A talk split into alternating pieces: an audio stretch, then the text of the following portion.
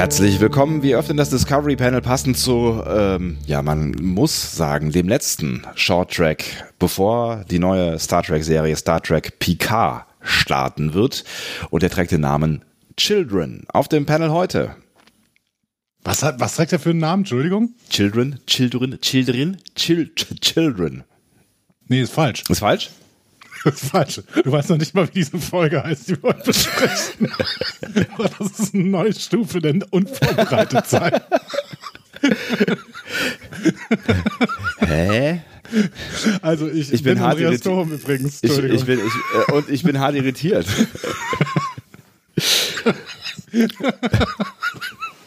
Okay, das ist gut.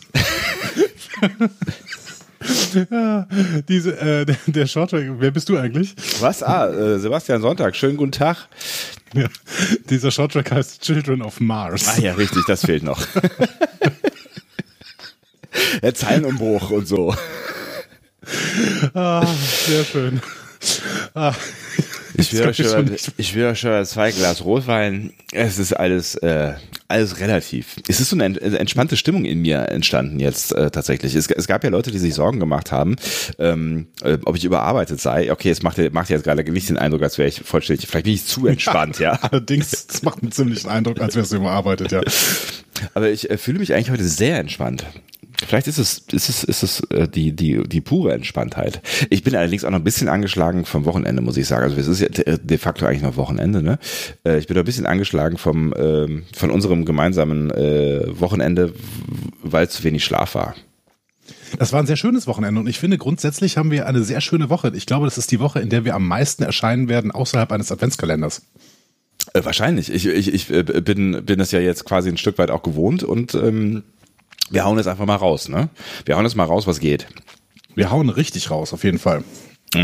Ähm, aber ich finde es auch toll, dass wir heute im Gegensatz zum Adventskalender mal äh, sowas wie Inhalt haben. Ja. Sowas in der Richtung halt, ne? Sowas wie in der Richtung. Ja, sowas wie in der Richtung. Was ist das für ein Satz schon wieder? Ah, Sprachkritik. Wo ist Peter, wenn man ihn braucht? Ähm, Äh, Peter ist, Peter ist überall, Peter ist da. Das, äh, das werden wir auch zu gegebenem Anlass bei Gelegenheit noch beweisen, dass Peter da ist, auf jeden Fall. Peter hat jetzt schon. auf jeden Fall, Ja. auf jeden Fall diese Woche noch, ne? Auf jeden Fall diese, also ich hoffe, ich hoffe, dass wir das diese Woche noch, ja, doch. Ähm, heute besprechen wir den Shorttrack Children of Mars. Ich sage diesen Titel noch ein paar Mal, damit du ihn dir einprägen kannst. ähm, das Besondere ähm, dieser Episode steckt nämlich sofort, also der erst, das erste Easter Egg, ne? Ja. Steckt in diesem Titel und es ist ein Bildungsbürger Easter Egg und das sind natürlich meine Lieblings-Easter Eggs, Oh die da Gott. drin versteckt sind. Ein Bildungsbürger Easter Egg. So viel Wein kann ich gar nicht trinken, dass, ähm, dass das erträglicher wird. Ähm, denn der Titel Children of Mars hat eine doppelte Bedeutung. Könntest du dir überlegen, welche Bedeutung dieser Titel hat? Da ich, da ich bis jetzt nicht mal den richtigen Titel kannte. Ja, jetzt mach dir doch jetzt mal Gedanken. Das ist eine kleine Aufgabe für dich. Jetzt. Äh, selber, selber Gedanken machen, krass. Ähm, Children of Mars. Also Mars ist so ein Planet, der ist in unserem Sonnensystem nicht so richtig weit weg. Er ist rot und staubig. Okay, was ist die offensichtlichste Bedeutung in Bezug auf diesen Shorttrack? Ähm, es, äh, in Bezug auf diesen Shorttrack ist es der Titel der beiden äh, Girls, die wir in diesem Shorttrack als Protagonistinnen sehen, die ähm, quasi stellvertretend sind für eine Gruppe von Kindern, die ähm, darunter äh, gelitten haben, kann man A interpretieren unter der Abwesenheit ihrer Eltern oder B unter dem Tod ihrer Eltern. Das äh, kann man sich jetzt aussuchen. Das wäre meine, meine Exakt, Erstinterpretation gewesen. Und warum Children of Mars? Habe ich das nicht gerade beantwortet, die Frage? Gott, habe ich, Du wirklich zu viel, du hast- habe ich zu viel Rotwein getrunken? Ich Du verstehe. hast in der Antwort jetzt ehrlich gesagt den Mars nicht drin gehabt, deswegen bin ich. Also du vergisst den Mars jetzt zum zweiten Mal innerhalb der ersten fünf Minuten. Das ist unglaublich. der Mars und ich, wir sind nicht so. Also wir sind nicht so auf, auf, auf äh, also da, da, da gibt's, da gibt's noch, also du weißt schon. Ähm, ja, weil, weil der Mars äh, halt angegriffen wurde. So und die die die Eltern dieser Kinder äh, auf dem Mars gearbeitet haben oder zumindest zum Teil gearbeitet haben. Exakt, doch, genau. Ja. Also die, äh, die, die Mutter der einen hat, glaube ich, auf dem Mars direkt gearbeitet und der Vater der anderen in der, ähm, ja, in der Orbitalstation quasi. Mhm, genau. Dieser, dieser Werft, die auf dem Mars ist. Ähm, das ist die erste Bedeutung. Die springt einen relativ an, wenn man zumindest den Titel schon irgendwann mal gelesen hat. Also korrekt. Genau. Ohne Zeilenumbruch. Also mit. Die, die andere Ja. ist mir erst nachträglich aufgefallen und zwar durch äh, Recherche. Ne? Ich habe da noch ein bisschen geguckt. Ähm, weißt du eigentlich, wie in der griechischen und römischen Mythologie die Kinder des Gottes Mars genannt werden? Children?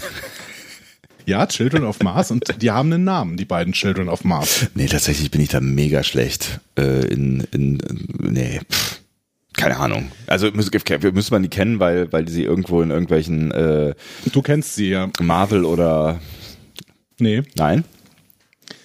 Die beiden Kinder des Gottes Mars sind Romulus und Remus. Ach ja. Ah.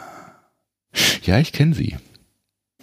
Und natürlich haben wir hier eventuell einen Doppelbezug drin, denn Romulus und Remus sind ja auch äh, die, die Namen der beiden Planeten im, im Doppelplanetensystem. Romulus, der Heimatwelt der Romulaner. Das ist natürlich ganz geil. Da, da könnte man äh, zumindest vermuten, dass sich jemand wirklich Gedanken darüber gemacht hat. Ich glaube schon. Also ich glaube, dass so ein Titel ähm, nicht, nicht willkürlich gewählt wird bei Leuten, die sich über eigentlich alles Gedanken machen, so ungefähr. Und äh, diese Leute würde ich jetzt gleich mal kurz vorstellen, denn es ist das Team, das hinter dieser Folge steht. Das Team hinter dem Team. Ja. Äh, und das sind vor allen Dingen drei Autoren. Ähm, keiner dieser Namen wird dich hoffentlich überraschen, weil du sie alle zumindest schon mal gehört hast. Ähm, die ersten beiden Namen äh, überraschen dich noch weniger, weil du sie vorgestern noch gesehen hast. ähm, das sind nämlich Kirsten Bayer und Alex Kurtzman. Ähm, also Kirsten Bayer ist zur Zeit sowas wie die graue Eminenz für Star Trek Wissen. Äh, sie sitzt still neben Alex Kurtzman und flüstert ihm zu, was er zu sagen hat, wenn es um Star Trek geht. Ähm, Das ist, das ist die- deine, deine Eigeninterpretation, möchte ich dazu Natürlich, sagen. natürlich, genau. Disclaimer, genau, das ist meine Interpretation. Äh, was nicht meine Interpretation ist, ist ihr Output. Sie hat Voyager-Romane geschrieben ähm, und bei Discovery ist sie dann ins Track-TV quasi eingestiegen. Äh, hörst du auch so ein Rauschen gerade? Ich höre auch so ein Rauschen, aber ich, ich dachte, es ist vielleicht, ähm, ist es vielleicht mein Kühlschrank? Oder Kaffeemaschine? Äh, Ich habe eben kurz noch drüber nachgedacht, ob ein Kaffee eine gute Option gewesen äh, sein hätte können, aber äh, die ist aus. Ich glaube, es ist der Okay. Kühlschrank. Hört man diesen Kühlschrank so laut? Hört Ja, wahrscheinlich hört den keiner, keiner außer uns, aber ich Ja. höre ihn gerade. Ah, interessant. Ähm, aber ich war gerade bei Kirsten Bayer. Ne? Ja, die ist ähm, in der ersten Staffel von Discovery maßgeblich verantwortlich gewesen für ähm, die folgende Civis Pacem Parabellum. Mhm. Das ist diese Pavo-Episode gewesen. ne? ja, die äh, durchaus mit gemischten Gefühlen von uns besprochen wurde. Exakt, genauso äh, wie die Episode, mit, äh, für die sie in der zweiten Staffel äh, verantwortlich war, das war Saints of Imperfection. Das ist die, äh, in der die Crew ins Sporennetzwerk zieht, um Carver zu retten. Ja. Also beides waren so ein bisschen weirde Folgen. Ne? Aber Kirsten Bayer steht trotzdem für so ein bisschen Hoffnung, was Star Trek Wissen und vor allen Dingen Kanon äh, Schutz angeht. So ein bisschen.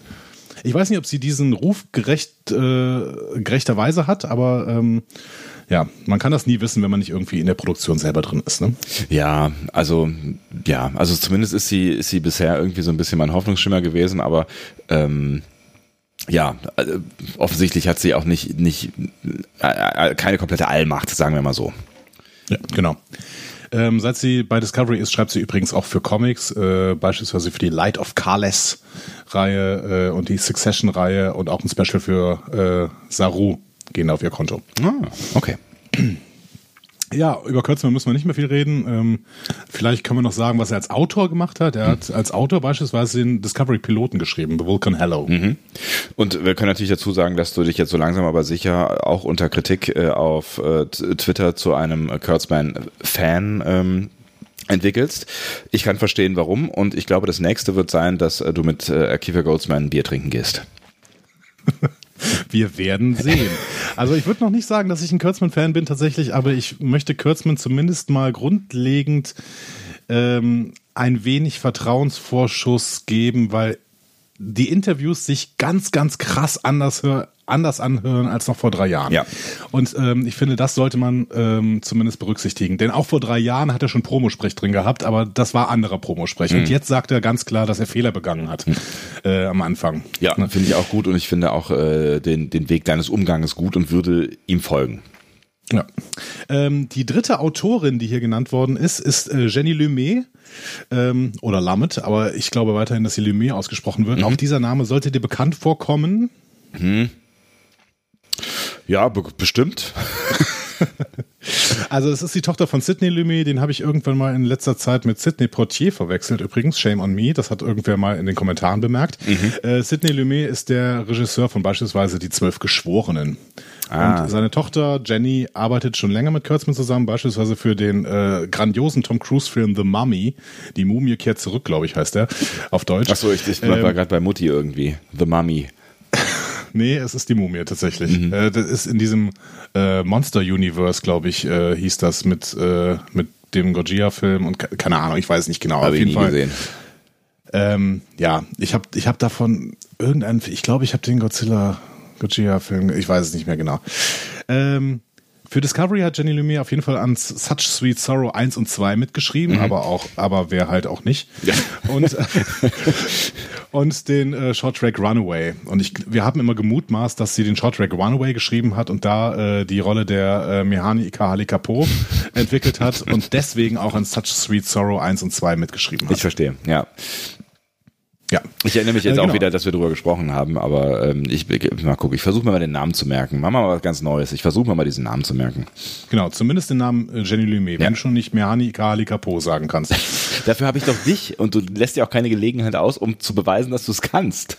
Entschuldigung, wir haben eine Woche lang versucht, diesen Namen auswendig zu lernen. Jetzt muss ich das irgendwie auch anbringen. Du hast völlig also. recht, den Spaß werde ich dir nicht vermiesen.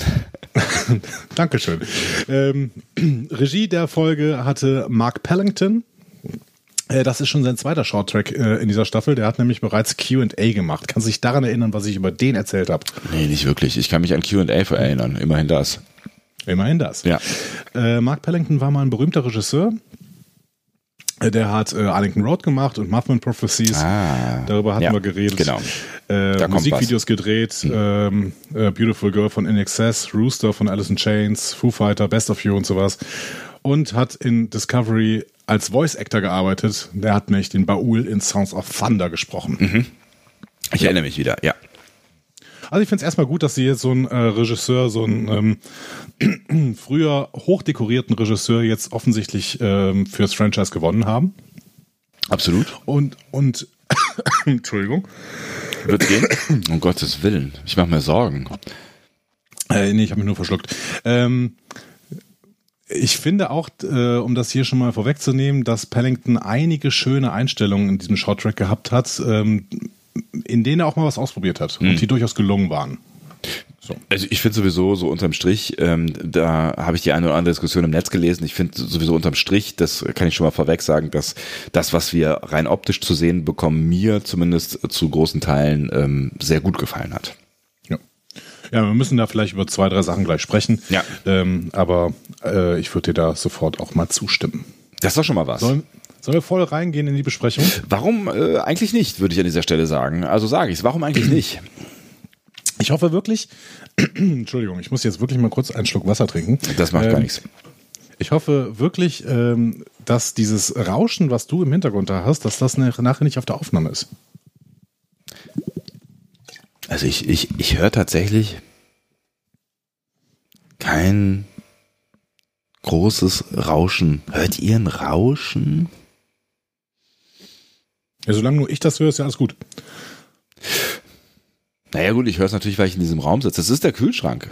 Freunde, okay. wenn, ihr, wenn ihr, wenn ihr, wenn ihr äh, in der Küche sitzt, dann hört ihr auch einen Kühlschrank. Ob das jetzt euer Kühlschrank ist, also setzt euch einfach in die Küche, wenn ihr diesen Podcast hört. dann, dann, äh, dann, dann funktioniert das schon. Das ist eine sehr gute Strategie. Ihr wisst noch nicht, äh, Sebastian besitzt ein Küchenstudio offensichtlich. Ein Küchenstudio, ja. so, die, äh, ja, immer, immer noch für einen zu haben. Ähm, die Episode beginnt kalt. Ein Cold Open, ja. der sich auch äh, nicht mehr als Cold Open irgendwann darstellt, sondern es ist einfach eine kalte Episode. Mhm. Ne? Eiskalt. Ohne Titel, ja. ohne, Titel äh, ohne äh, Vorspann, nichts. Das ist, glaube ich, das erste Mal bei den Shorttracks, wenn ich mich richtig erinnere. Ja, ich glaube, die Shorttracks haben ja alle bisher relativ klassisch angefangen, nämlich direkt mit dem, Short, äh, mit, mit, mit dem Vorspann, ne? Ja, wobei das für Star Trek ja nicht klassisch wäre, weil Star Trek ja eine Cold Open Serie immer war. Nee, also klassisch für die Short Tracks könnte man sagen. Ne? Das haben die, glaube ich, in der letzten ähm, äh, Staffel schon gemacht und jetzt auch. Ne? Ja, genau. Ähm, und äh, in diesem in dieser kalten Eröffnung treffen wir Kima. Die ist ein nichtmenschliches Mädchen. Wir kennen ihre äh, Spezies noch nicht. Mhm. Und sie wird auch hier nicht genannt. Ähm, deren Mutter arbeitet, wie wir bereits gesagt haben, auf der Utopia Planitia Werft auf dem Mars. Mhm. Und sie wird vorgestellt als Anti-Graph Ringer. Mhm. Was auch immer das ist. Hm. Ähm, wir sehen, wie Kima mit ihrer Mutter skypt quasi, ne, ja. äh, um mal dieses Wort zu benutzen für eine Technologie, die garantiert nicht von Microsoft ist. ähm, und ähm, die Mutter äh, und die beiden stellen zusammen fest, dass äh, ihre Spezies ungewöhnlich lange und flexible Zungen haben. ja, Mensch. Ja, ich, ich, ich habe dann kurz irgendwie ähm, an der Stelle bei, an, an, an äh, Expans gedacht, äh, auch bei dieser Empty Graph Bezeichnung. Ne? Irgendwie habe ich dann irgendwie, das hat vielleicht was mit äh, Gravity und äh, ne, also da gibt's ja auch die äh, die Belter, die auf, auf diversen äh, fiesen äh, Dingen arbeiten und ähm, auch halt nicht an Schwerkraft gewohnt sind. Und vielleicht hat es damit irgendwas zu tun, aber vielleicht auch nicht. Also wahrscheinlich hat das mit den Zungen zumindest nichts mit der Schwerkraft zu tun. Ne? Nee, das mit den Zungen garantiert nicht. Das ja. liegt garantiert eine Spezies. Aber ansonsten kann das schon sein. Ich meine, die, die äh, ähm, Technologie der Föderation ist da, was Schwerkraft angeht, ja wirklich sehr, sehr viel besser als die, die in uh, The Expanse dargestellt ja, wird. Ja, das stimmt allerdings. Also Schwerkraftprobleme haben wir eigentlich in der Föderation nie. Nee. Hm? Nee. Also, also außer vielleicht Scotty ab und zu, aber mein Gott. ja. Ähm, wir sehen dann auch eine Raumstation äh, über dem Mars. Das ist quasi diese ähm, auch oft zitierte, ne? wir sehen das beispielsweise auch am Anfang von Generations, ähm, die äh, ja die Orbitalstation, wo die Raumschiffe dann endgültig zusammengefrickelt werden. Mhm. Ne? Ja. Und da in dieser Station ähm, sehen wir auch vier Sternenflotten, äh, Sternenflottenschiffe, die äh, dort zusammengebaut werden. Mhm. Und da gab es natürlich einige Aufregung im Netz. Da habe ich mir gedacht, dass wir uns darüber wahrscheinlich etwas länger unterhalten werden. Das weiß ich nicht. Also, die gezeigten Schiffe in der Werft sind Schiffe der Discovery-Ära. Mhm ich muss dazu, ich würde dazu sagen, Leute, regt euch ab. Die Shorttracks haben halt wenig Geld und arbeiten mit Szenen und mit Modellen aus anderen Serien und äh, dementsprechend auch hier aus Discovery. Ja. Ähm, so, das ist die Erklärung äh, außerhalb des Drehbuchs. Im Drehbuch könnte man das selbst, selbst im Drehbuch würden mir Sachen einfallen, wie man das erklären kann. Also entweder äh, nach der Zerstörung von Romulus werden jetzt alle Schiffe rekrutiert, damit irgendwie äh, alles Mögliche unternommen werden kann bei Rettungsmissionen und was auch immer. Auch alte Schiffe. Ne, und die, die werden jetzt wieder der, irgendwie aufgehübscht oder. Genau, die ja. in der Werft irgendwie nochmal auf Vordermann gebracht werden können. Ähm, oder, das fände ich auch noch eine ganz charmante Erklärung, das ist eine Ausstellung zum First Contact Day. Eine Ausstellung in der Werft?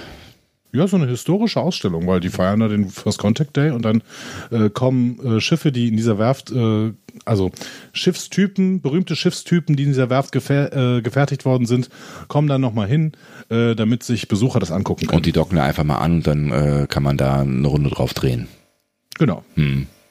Ja, natürlich, natürlich ja. ist das jetzt irgendwie äh, ein Plus, was natürlich in der Serie nicht genannt wird, was auch nicht beabsichtigt ist, aber man könnte es zumindest erklären. Und ich mhm. weiß nicht, für mich ist da, ist da jetzt nicht das große Potenzial, um da wirklich äh, Ärger zu empfinden. Ja, ich finde auch, das ist einfach nicht der richtige Ort, um, um also es, wir, wir haben es ja jetzt wirklich bei, bei vielen Shorttracks gemerkt, das ist halt einfach eine, eine du hast gerade gesagt, es sind, es sind Low-Budget-Produktionen und ähm, dann muss man halt irgendwie hinnehmen, dass äh, Tilly in Runaway nicht einen einzigen anderen äh, Menschen trifft äh, auf der Discovery, so mehr oder weniger. Ne? Also es, es, es gibt halt immer mal wieder irgendwie so unlogische Dinge, die halt am Ende der Kohle ähm, zuzuordnen sind. So. Und ich, ich fand es jetzt auch echt nicht dramatisch, ehrlich gesagt. Es hat mich auch nicht weiter gestört. Ja, ich meine, man kann mal berücksichtigen, dass das im Prinzip Webisodes sind. Ja. Ne? Und äh, wenn ich da zum Beispiel an die Battlestar Galactica Webisodes denke, ähm, die ich auch gefeiert habe, die wirklich schön waren ja, und die so ja. zwischendurch ein bisschen was erklärt haben, die waren halt auch äh, von, vom gesamten Budget her noch wesentlich schlechter. Ja, ja, ja, ja, auf jeden Fall, genau. Also das, das waren im Prinzip kleine Kammerspiele in irgendwelchen Zelten oder sowas. Ja. Also das war wirklich, äh, ja, vom, vom Produktionsbudget her katastrophal. Und da sind die hier, da bieten die hier noch einiges im Prinzip. Ja, vor allen Dingen, ich finde vor allen Dingen die von der Optik, ne, also, und es gab ja schon ein, zwei, die wirklich von der Optik her, finde ich schon auch ordentlich was hergemacht haben, dafür, dass es, ne, wie du sagst, eigentlich ja nur kleine Dinger sind, die ja nicht mehr offiziell äh, so richtig zu sehen sind im Moment auf der Welt, außer in den USA. Ja, genau. Ähm, Ist- genau. ist Sie so- können ja mal sagen, was ihr davon haltet, von solchen äh, Problemen. Ähm, wir hatten da in einem anderen Shorttrack ja schon drüber gesprochen. Ich glaube, im letzten äh, Shorttrack. Ähm, das sind im letzten Shorttrack, im animierten Shorttrack könnte man vielleicht noch irgendwie wirklich von Fehlern sprechen, von Kanon-Fehlern, weil da hätte man ja alles zeichnen können. Ja. Ähm, wenn man schon das hier gezeichnet hat. Hier ist es vielleicht noch ein bisschen unproblematischer, aber sagt uns doch mal eure Meinung dazu. Ist das Brummen weg? Ja, Gut, der Kühlschrank ist auch gerade, hat sich wieder beruhigt. Ihm ist kalt genug. Hervorragend. Ja.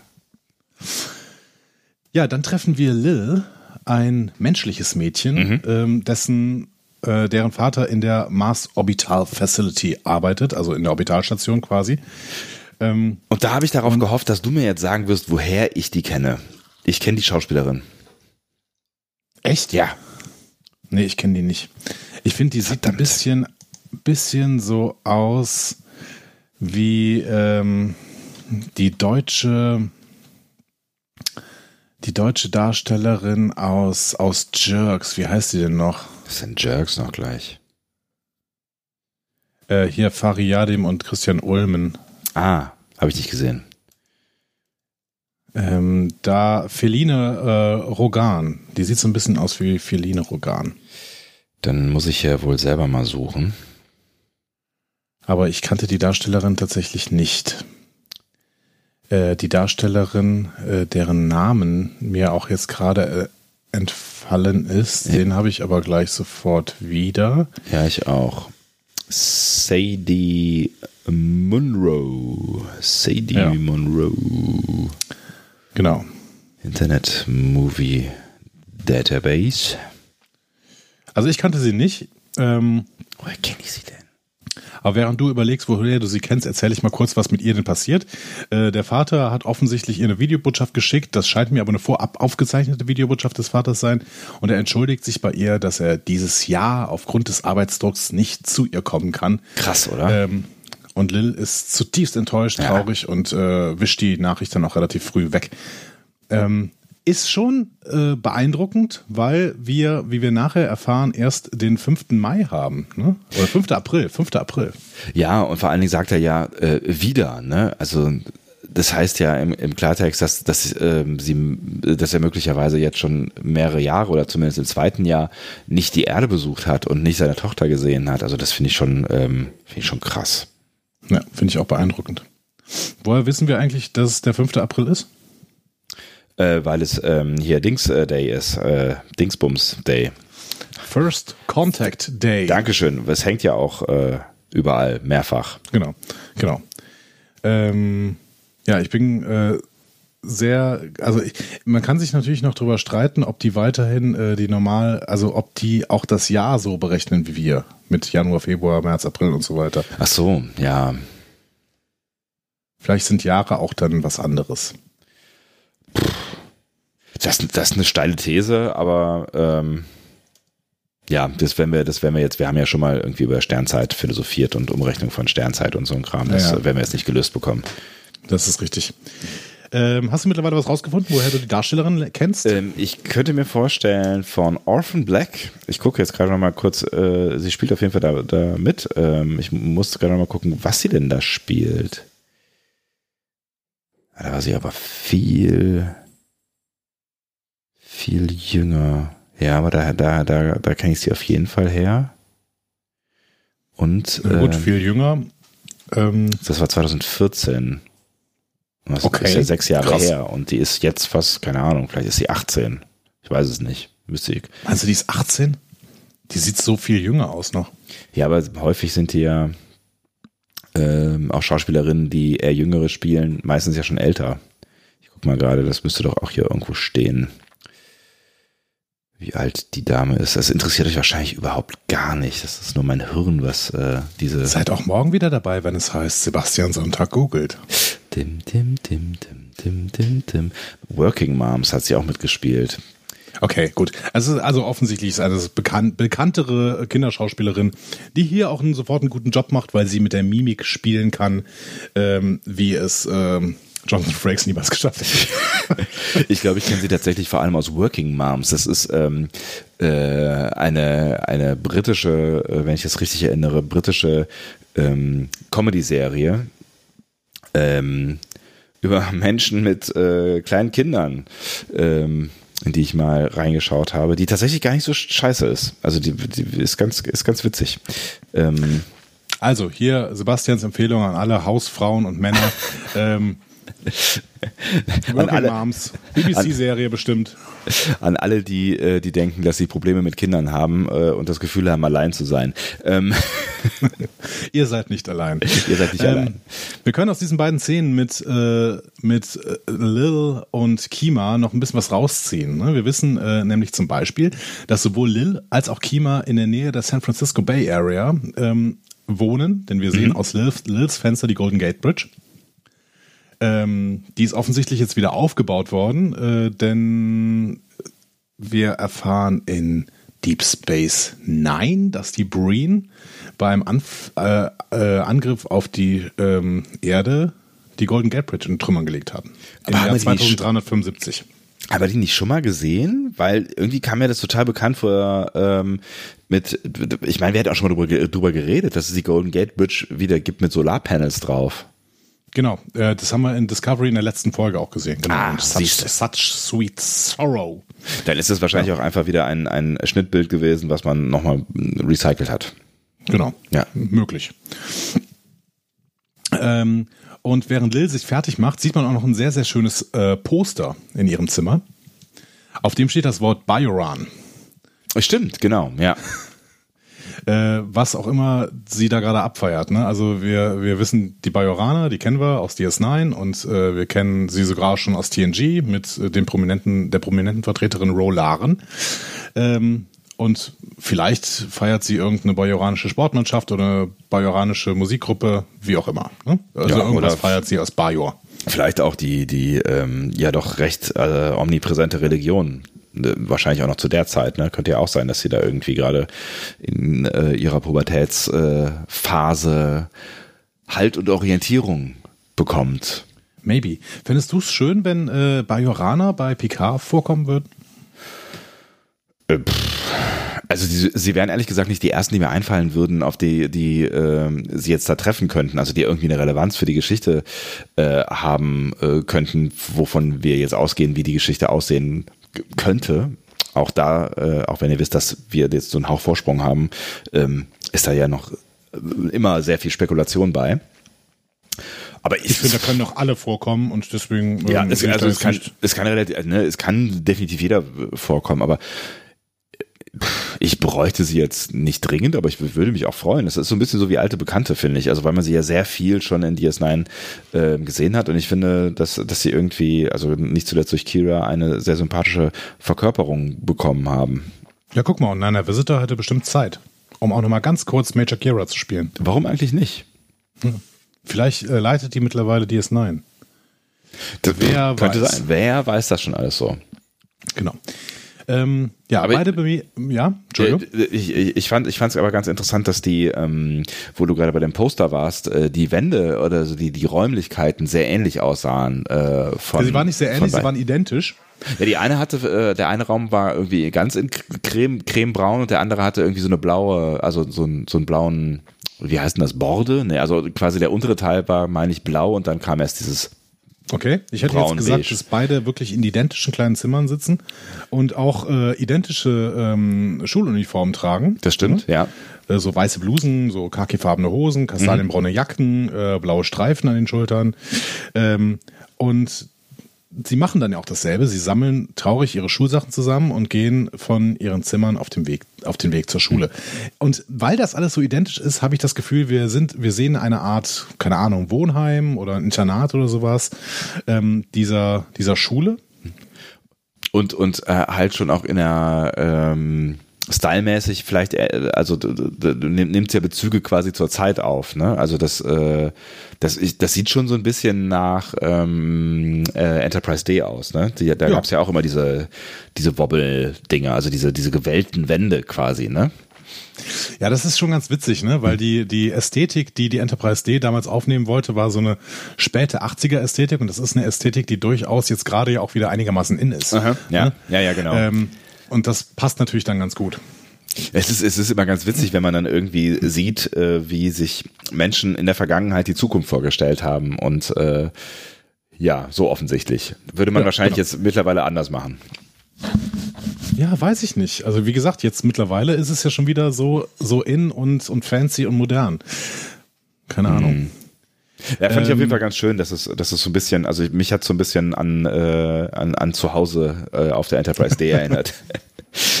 Ach du und deine Romantik mit der Enterprise D. äh, die Frage ist so ein bisschen, warum ein Wohnheim dieser Schule nicht auf dem Campus ist. Ne? Aber gut, das ist jetzt halt manchmal so ähm, und äh, wir müssen das vielleicht nicht hinterfragen, aber mhm. ähm, ja, also grundsätzlich hätte ich da jetzt gerade in den USA eher so ein Wohnheim auch auf dem Campus vermutet. Ähm, ist es aber nicht, weil sehen wir in der nächsten Szene dann quasi schon, ne? Exakt, aber während wir diese Szene jetzt schon sehen, beginnt ein Hintergrundlied, welches den Rest der Episode trägt.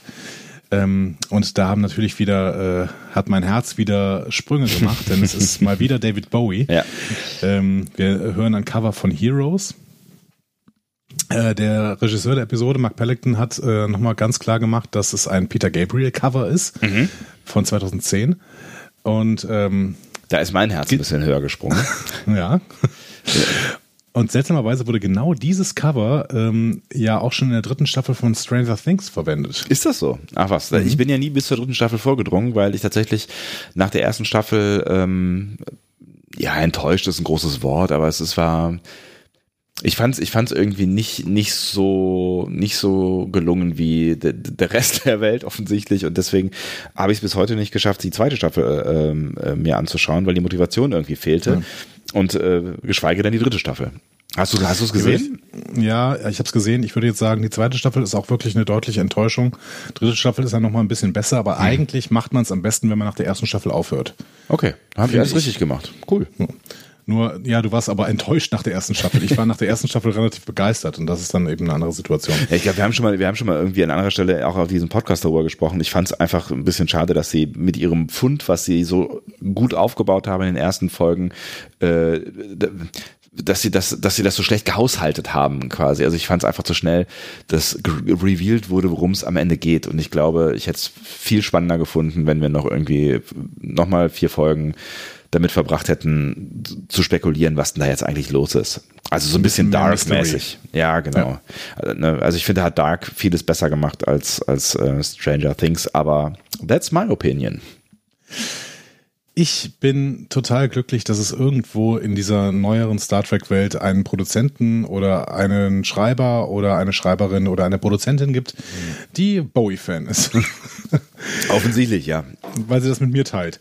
Denn ähm, äh, wir haben ja auch schon in äh, Discoveries in Obel Fort Sharon, meiner bisherigen Lieblingsepisode von Discovery, äh, im Höhepunkt äh, einen Bowie-Song gehabt, in, während Tilly den und Stamets... Bowie-Song könnte man eigentlich sagen. Ja, ja. den Bowie-Song, ja. kann man schon sagen. Ja. Tilly und Stamets singen da zusammen Space Oddity, äh, um Tilly quasi vor so einem schmerzhaften Eingriff mit einem mit einer Bohrmaschine an ihrem Kopf abzulenken. Ein wirklich sehr, sehr großer Moment. Also den finde ich wirklich, äh, der ist toll, ja. Wenn ihr jemandem nur eine einzige Discovery-Episode zeigen wollt, zeigt sie eben, zeigt ihm doch äh, An Oval for Sharon. Ja. Ähm, ja. Du hast es gerade eben schon angeteasert. Ähm, die beiden machen sich auf den Weg zu einem Schulshuttle mhm. im Freien. Ähm, wir hören dann auch so einen letzten Aufruf. Ne? Das Schulshuttle will offensichtlich ablegen. Und äh, Lil eilt an Kima vorbei, schlägt ihr, ja, ich würde sagen versehentlich, da können wir aber gerne noch drüber diskutieren, ähm, mit der Schulter den Rucksack auf den Boden und ja. geht dann weiter, als wäre nichts passiert, weil sie auch irgendwie äh, in ihrer eigenen Welt ist.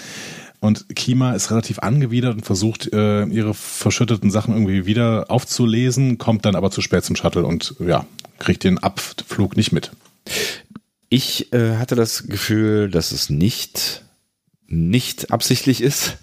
Also ich, ich hatte schon das Gefühl, da ist irgendwie eine ältere Feder am Start. Also wir sehen hier irgendwie eine, eine Feindschaft äh, oder zumindest eine, eine, eine Unsympathie, wie das ja immer wieder vorkommt. Also es, vielleicht waren das ja auch früher mal Freundinnen. Auch das passiert ja in der Pubertät immer mal wieder, dass dann, dass dann Menschen, die sich irgendwie in, in, als Kinder gut verstanden haben, in der Pubertät sich irgendwie entfernen oder vielleicht so gar genervt sind, weil sie, weil sie vielleicht am Ende ja das gleiche Schicksal teilen. Also vielleicht auch, weil sie äh, einander daran erinnern, wie beschissen das ist, dass ähm, ihre Eltern nicht da sind oder ihre, ihre Elternteile mhm. nicht da sind oder so.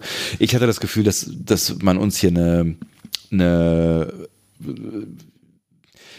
ja, Feindschaft ist das falsche Wort, ich suche gerade ein anderes, aber äh, ne, eine Beziehung zeigen möchte, die eine Geschichte hat und die sich ähm, immer weiter extremisiert äh, in diesem Short Track. So, also das schaukelt sich ja so, so herauf. Und vielleicht, so war mein Eindruck, zumindest schaukelt sich das schon seit längerem so Stückchen für Stückchen ähm, rauf. Und wir haben jetzt quasi den, den, den, den letzten Schwung einer äh, exponentiellen Kurve gesehen. Es gibt drei Episoden, äh, es gibt drei ähm, Interpretationen. Ne? Die erste ist, äh, das war ein Versehen. Ja. Die zweite ist deine. Ja. Und die dritte wäre, ähm, dass die, äh, ähm, dass Lil einfach extrem wütend ist über ihren Vater und irgendwie ihre Wut loswerden will. Und mhm. da stand Kima halt gerade im Weg. Ne? Ja, kann und auch, auch das, auch das kennt man ja. Ne? ja. Ne? Also man kennt das irgendwie, wenn man richtig wütend ist und dann irgendwie das Gefühl hat, oh, ich möchte jetzt, dann, dann hat man am besten einen Boxsack irgendwo, um da richtig mal gegenzuschlagen oder mhm. sowas. Ne? Und sie hat dann quasi einfach nur das genommen, was gerade naheliegend war und hat, äh, hat einfach mal ein bisschen rumgerempelt quasi. Genau. Mhm. Ja, nichtsdestotrotz, die Wirkung auf Kima ist klar, Kima ist sauer. So. Hm. Ähm, wir können aber noch mal kurz über. Äh, zu Recht ähm, möchte ich äh, sagen, ne? also völlig zu ja, Recht, weil sie ne? dann diesen blöden Shuttle dann noch, also das ist ja auch eine sehr restriktive Nummer gewesen. Ne? Also ich komme gefühlt äh, zehn Sekunden zu spät und laufe gegen Kraftfeld, fand ich auch schon echt mies so, ne? Ja, aber so ist das halt. Ne? Ja. Also so ist es auch beim beim Schulbus. Ne? Wenn du äh, zehn Sekunden zu spät kommst, ist er halt weg. Ja. Ähm, das Design des Schulbus fand ich ganz spannend, denn äh, ich habe doch das Gefühl, dass ich unter diesen neuen roten und schwarzen Markierungen, die da drauf waren, äh, ein Discovery Shuttle gesehen habe. Tatsächlich. habe ich gar nicht drauf ja. geachtet. ja, äh, natürlich. Auch hier wieder der, äh, der Kohle geschuldet. Ne? Ja. Aber wir könnten ja auch uns äh, annehmen, dass die Sternflotte einfach ihre alten Shuttles nicht wegschmeißt, sondern sie recycelt und sie zu Schulbussen auch umbaut, oder? Warum eigentlich nicht? Wobei ich äh, dann mich immer frage, äh, eigentlich müsste es ja ein anderer Antrieb sein. Ne? Also es müsste ja eigentlich irgendwie ein anderer Antrieb äh, sein, der, also die Shuttles haben ja alle Warp-Antrieb, ne? Und der funktioniert ja nur im äh, Weltall. Ich meine, die haben wahrscheinlich auch alle einen Impulsantrieb, aber es wäre ja. wahrscheinlich ziemlich bescheuert, ähm, Warp-Gondeln mit sich rumzuschleppen, wenn man eigentlich nur, immer nur auf Impuls fährt, äh, fliegt. Also habe ich mir da so überlegt, jetzt gerade spontan in meinem Kopf. Aber vielleicht ist es auch äh, eine, eine Ecke zu viel. Dann wird der äh, Warp-Antrieb halt ausgebaut. Ähm, wir, gehen, wir gehen ins äh, Atrium der Schule. So, sehr ne? wohl. Das ist ein sehr, sehr weitläufiger Raum. Ich wünschte, meine Schule hätte so viel Platz. Ja, aber ähm, ich meine, was, was machst du mit dem Platz, wenn du ihn nicht nutzt? Also ich meine, was, also der Platz ist ja einfach, ne, da stehen auf hunderten Quadratmetern stehen irgendwie fünf Hocker rum und äh, drei Panels hängen an der Wand und sonst ist da ja nichts. Ja.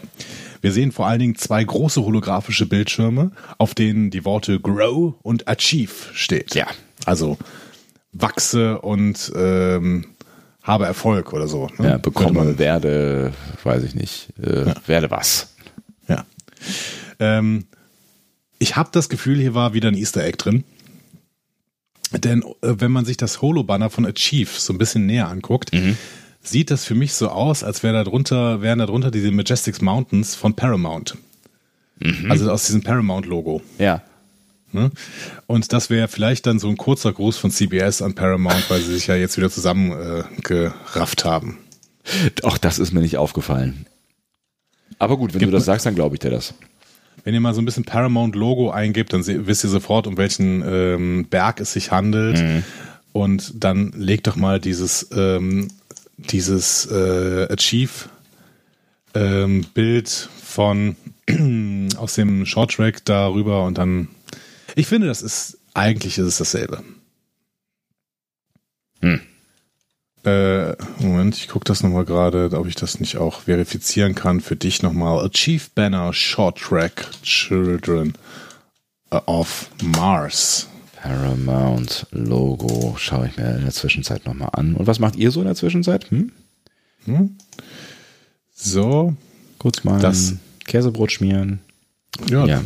mein Gott, wir sind ja nicht auf der Flucht hier, ne? Gott. Ah, noch so ein Spruch. So. Es gibt, es gibt T-Shirts mit dem Paramount-Logo drauf. Schön. Hast du gesehen? Ja, ja. Also eigentlich hat man es ja auch äh, vor Augen, aber ähm, ich hatte das Richtige vor Augen, ja. Ja. Genau, und ich hatte dir gerade noch das Bild rüber geschickt. Ah, eine Nachricht mit Medieninhalten. Okay, ich weiß, Also worauf es ist definitiv willst. derselbe Berg. So. Ne? Definitiv finde ich jetzt schon eine mutige Aussage, obwohl, na, vielleicht auch definitiv. Das ist derselbe Berg. Ja, hat auch diesen Schatten da, ne? Ja. Ja, du hast schon recht. Das ist, ähm, das ist schon recht Und- auffällig, ja, ja. Und dann macht man sowas nicht. Ne? Also, ähm, Das andere Bild Gefühl. ist übrigens ein äh, Windows XP-Hintergrund. Stimmt. ja. Es genau. gab doch diesen, es gab diesen Standard, aber es gab noch so einen zweiten. Windows. XP Background gibt er jetzt ein. Ja, war's mal ab. Ja, du. Äh, alles gut, wollte ich sagen. Ähm, sag das doch. Ja, habe ich jetzt. Ja. Es hat, es hat, es hat geklackt bei, bei mir auf meinen Ohren. Ich weiß aber nicht, ob's, äh, Ja, weil ich ganz, ganz kurz gerade auf lautlos gestellt hatte. ach, deswegen. Das heißt, es hat auch bei euch geklackt. Ich Nein, dachte, nein. Es, Nein, es nein. dachte, es hätte der, der, es wäre der schlimmen äh, Internetverbindung ähm, zu verantworten. Okay, während du den XP-Background suchst, vielleicht sollten wir uns nicht mehr weiter an Achieve und Grow festhalten, weil ich meine, es, ist, es sind irgendwelche Props quasi, es sind irgendwelche Hintergründe auf dieser Schule. Ähm, übrigens, weißt du, wie diese Schule heißt schön. eigentlich? Äh, nee, glaube ich, oder? Weiß ich? Nee. Das stand an ein paar Stellen. Die Schule heißt WSA. Und ich hab habe mir ich, überlegt, ja. was das heißen könnte. Ja. Ich fände es sehr schön, wenn das William Shatner Academy heißen würde. Aber ich, ich, ich glaube, das ist wahrscheinlich falsch. Also ähm, WSA, es wird nirgendwo erklärt, was es heißen könnte. Aber Academy bestimmt. William Shatner Academy fände ich gut. Ähm, wir sehen neben diesen beiden Bannern, äh, Achieve und Grow, noch eine äh, drehbare holographische Infostation in der Mitte. Und da befindet sich der Slogan mit der Aufschrift Happy First Contact Day. Da sind wir wieder, genau. Ja. Also, da wissen wir, 5. April. Äh, und wir sehen, äh, Lil ist allein und traurig, während sich andere Kinder in Gruppen versammeln, Kontakte knüpfen, Holospiele spielen. Das ist äh, ein, ein trubeliger Schulhof quasi. Ja. Äh, aber drinnen. Ne? Ähm, Deswegen wahrscheinlich die auch der Kinder- Platz, ne? ja, genau. Und dann Ja. gehen die Kinder zum Unterricht. Und Kima kommt zu spät und ähm, das äh, muss dann leider an dem offensichtlichen Schulleiter vorbei. Das ist äh, ein relativ kahler, was heißt relativ kahl? Er ist äh, Glatzen äh, ein glatzentragender vulkanischer oder vielleicht romulanischer Ja. Schulleiter. Ist das der Schulleiter? Ja, meinst du? Ich glaube schon. Ich glaube, Ja? dass es der Schulleiter ist. Ich, ich war mir nicht so ganz sicher, also weil der, der, der eher so ein bisschen wie so ein, so ein also der hat ja, der hat ja irgendwie hinter allen so ein bisschen hergesneakt, so.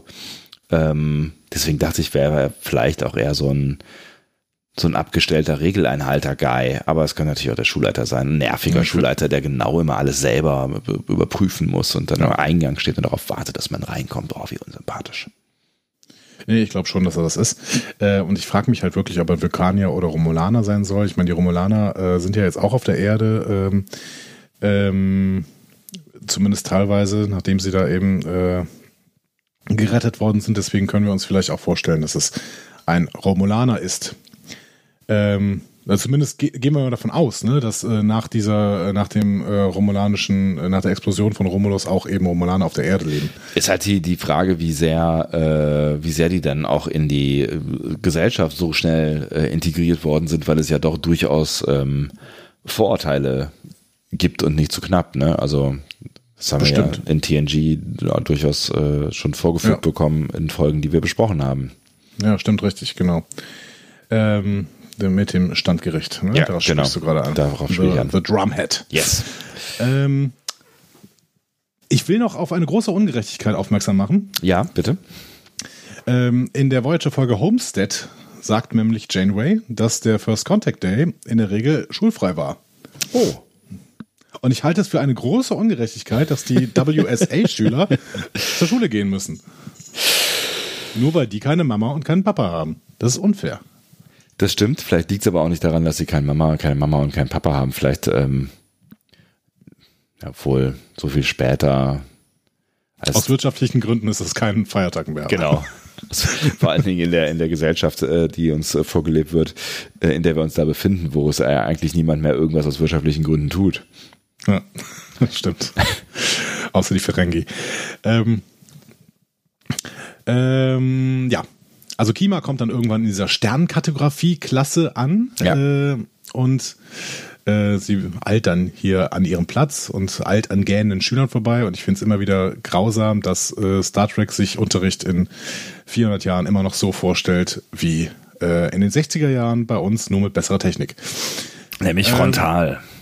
Ähm, ja, natürlich. Hm. Frontal und die Schüler arbeiten an irgendwas, äh, was im Prinzip wie ein Heft ist, nur digital. Ja. Das ist bitter, aber gut, das ist jetzt auch nur meine Perspektive. Da, da die Schüler schreiben mit irgendwelchen Stiften auf holographische Displays und äh, dann schreiben sie sich Zettel, wie früher. Ne? Lil zeichnet eine böse Karikatur ihrer Lehrerin, Mrs. K. Ja. Und ähm, schickt das quasi per Airdrop rüber auf äh, Kimas Bildschirm. Du benutzt und hier, hier Apple Slang, was ist denn mit dir los? Alles dabei. Ähm, und jetzt bin ich mir nicht ganz sicher. War das wieder ein Annäherungsversuch von Lil? Wollte sie quasi Frieden schließen oder war das, okay, ich schicke dir das jetzt rüber und dann kommt Mrs. K und sieht das und äh, du kriegst Ärger? Da bin ich mir auch nicht sicher. Und es ist genau die gleiche Stelle, finde ich, äh, wie bei dem, bei der Schulterbegegnung, äh, äh möchte ich mal sagen. Ich glaube, das ist mit Absicht. Also beides ist mit Absicht so, dass ähm, man beides, glaube ich, auch als Versehen auslegen kann, weil ähm, ich äh, also Lil ne, oder die, die, die Schauspielerin ähm, spielt das halt schon auch so, dass dass man so im ersten Moment denken kann, ah ja, da ist da ist irgendwas Freundliches oder ist was was was was auf sie zubewegendes quasi, ne? Im zweiten Moment sieht es dann aber eher wieder so ein bisschen wie Gehässigkeit aus, so. Und ich finde, es ist sehr schön indifferent gespielt. Also man kann, man kann sich, finde ich, auf nichts festnageln. Aber ich glaube, das soll auch so sein. Ja, also ich, ich, mich stört es auf jeden Fall nicht, dass das, dass das so uns ein bisschen unklaren gelassen wird, weil ja. Konflikte, Konflikte entstehen ja auch häufig aus äh, Situationen, die man in verschiedene Art und Weise, in verschiedene Art und Weise deuten kann. Und dementsprechend ja. ist es natürlich ganz sympathisch, dass dieser Konflikt hier genauso aufgebaut wird. Ja, äh, Missverständnisse einfach, ne? Na, und genau. wie gesagt, vielleicht sind die ja auch, äh, ich meine, wenn die, wenn die irgendwie im gleichen äh, Haus wohnen und ähm, eine gleiche Geschichte haben, was die Eltern angeht, vielleicht sind die ja auch einfach Freundinnen gewesen oder sind vielleicht sogar Freundinnen oder sowas und ähm, durch diese, diese kleinen Missverständnisse schaukelt sich das in eine ganz andere Richtung hoch. Kann ja, kann ja alles sein, ne? Genau. Also bevor Kima es auf jeden Fall löschen kann, äh, entdeckt äh, Mrs. K das natürlich. Und ähm, das ist eine Superpädagogin, Mrs. K, die schreibt nämlich Kima sofort zwei Fehler auf und äh, wirft das ähm, Bild für alle sichtbar auf die Holotafel. Das ist ja auch so ein Klassiker, ne? Da kann, würde ich dich als Lehrer gerne mal fragen, was, äh, was, was die, du von dieser Methode, die man ja andauernd auch in äh, Serien oder im, im Kino zu sehen bekommt, hältst. So dieses, ähm, hier, gib mir mal den Zettel und dann lese ich ihn laut vor oder äh, ne, zeige mal allen irgendwie dieses Foto, was du da gerade verschickt hast oder sowas. Ich, also ja, Bullshit. Ganz unabhängig ja. davon, dass das verboten ist, ist es äh, auch Bullshit, weil du damit natürlich äh, diesem, äh, diesem Vorkommnis, was natürlich eine Störung ist, viel zu viel Raum gibst und äh, damit diese Störung noch größer machst, als sie eigentlich war. Hm. Ja, vor allen Dingen, ich meine, was bringt's, außer dass, dass dann möglicherweise dann Leute äh, peinlich berührt sind und noch mehr Störung im Raum ist. Also am Ende machen sich dann alle lustig und ne, also ich meine, du hast ja eine ja, Situation. auch Mobbing und so, ne? Ja. Also äh, ja, äh, aber das wissen moderne, moderne Pädagogen wissen auch, dass das Quatsch ist. Nur tatsächlich, also das ist immer, wenn man Einblick in irgendeine Branche hat und dann wird diese Branche von Popkultur auf, ähm, aufgenommen und dargestellt, mhm. dann merkt man auch relativ schnell, dass Popkultur halt nicht Berater für alles hat. Ja. So. ja, ja, ja. Unter anderem eben keine Berater für moderne Pädagogik, denn so würde moderne Pädagogik nicht aussehen. So, Punkt. Okay, dann verlassen wir das Feld einfach wieder. Ich habe mir deine Antwort äh, schon so gedacht und äh, wollte sie aber einfach mal anbringen. Ähm, ja, Kima ist jetzt richtig sauer. Nee, die wirft Lil noch einen bösen Blick zu. Dann versteckt, versteckt sie sich in der Bibliothek und äh, ähm, ja, lässt Lil quasi über ihren Fuß stolpern.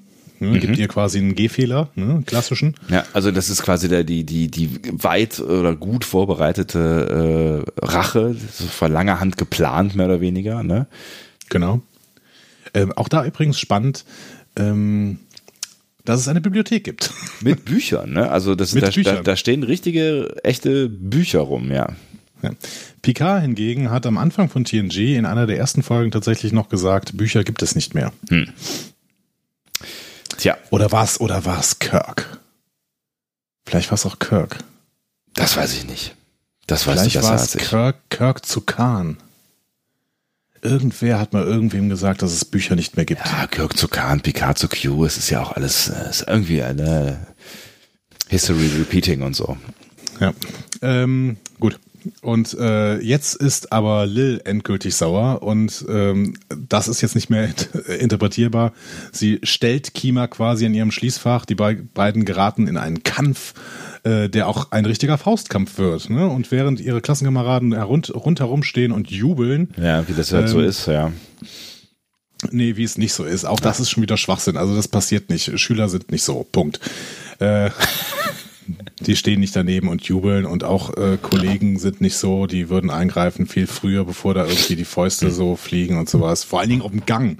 Also wenn es in irgendeiner Ecke des Schulhofs passiert oder sowas, na klar, aber die stehen mitten in der mitten in der Schule.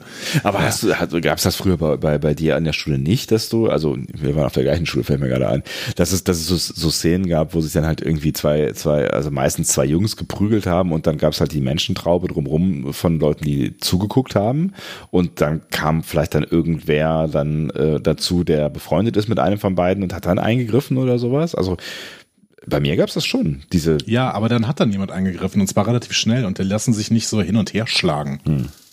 Also das, die bilden ja einen richtigen Ring. Ja, ja, ja, es war, es war, ja klar, es war so ein bisschen Action-Dingsbums, also auch das mit dem, mit dem äh, Faustkampf-Dings. Also ich glaube, also ich fand den ersten, die erste äh, Sequenz quasi des Kampfes ähm, authentischer. Also das habe ich so bei uns auf der Schule noch nie gesehen. Das habe ich in meiner eigenen Schulzeit noch nie gesehen. Vielleicht könnt ihr mir erzählen, dass es an irgendwelchen, ähm, ja, entweder Brennpunktschulen oder tatsächlich Schulen, äh, die wirklich ein unglaublich reiches äh, Klientel haben, so Internatsschulen oder sowas, dass es da so ist. Ähm, das weiß ich natürlich nicht. Äh, vielleicht ist das auch ein Problem äh, der, der äh, sozialen Blase, in der ich mich befinde, aber ich glaube nicht, dass das irgendwie eine authentische Szene ist, die hier gerade passiert ist. Hm. Ähm, vielleicht reden wir noch mal kurz über diesen Hintergrund. Der Shorttrack baut sich ja so unerbittlich vom ruhigen Anfang bis zur fast bedrückenden, lauten Mitte auf und dieser Bowie-Song macht mit. Ne? Der nimmt an, an Lautstärke und Intensität zu hm. und während dieses Kampfes ähm, schreit quasi Peter Gabriel nur noch. Äh, ja, aber schön, aber schön gemacht, oder? Also ich finde, ich finde, es ja. ist wirklich ähm, auch, auch dramaturgisch quasi so, dass das, das, das so den Song begleitet, weil ich glaube nicht, dass sie den Song verändert haben. Ähm, fand ich, fand ich irgendwie echt schön. Ja, ich auch, total. Also ich, ich bin auch wirklich Fan davon, wie sie das hier grundsätzlich konzeptionell mhm. angegangen mhm. sind. Ähm, ja, auch die Tatsache, da haben wir noch gar nicht drüber geredet, ne? Also da, da, auch die Tatsache, dass es eigentlich ja wirklich fast sowas wie ein Musikvideo ist, ne? Weil ähm, den einzigen Ton, äh, den wir hören, sind ja die von dir am Anfang erwähnten Gespräche mit den Eltern und alles, was jetzt gerade danach, ne, was du alles geschildert hast, das passiert ja tonlos, ne? Also es ja, gibt keine, genau. keine Dialoge mehr oder gar nichts, ne? Es gibt so ein paar Durchsagen ne, und vielleicht auch so ein paar gedämpfte Gespräche von Mitschülern oder sowas. Aber ne, also die beiden sagen halt, äh, ne, Nein, die beiden sagen nichts, nichts mehr, mehr genau. genau. Also es gibt keine, keine wirklichen Dialoge mehr. Genau. Äh, und ich, ich mag, dass, dass, dass dann dieses, nach diesem Kampf der Song vorbei ist. Mhm. Hm? Das Lied verschwindet, sobald die quasi von irgendwelchen Erwachsenen aus diesem Kampf rausgezogen werden Ja. und dann ähm, äh, auf, auf die stille Bank gesetzt werden, mehr oder weniger. Ja. ne? Ähm, sie werden äh, in die Haupthalle gesetzt, mit dem Rücken zueinander, also zumindest so halb mit dem Rücken zueinander auf zwei Bänke und äh, müssen da quasi nochmal drüber nachdenken, was sie gerade gemacht haben. Ähm, das wiederum äh, empfinde ich jetzt gerade erstmal als angemessene Strafe für eine Prügelei.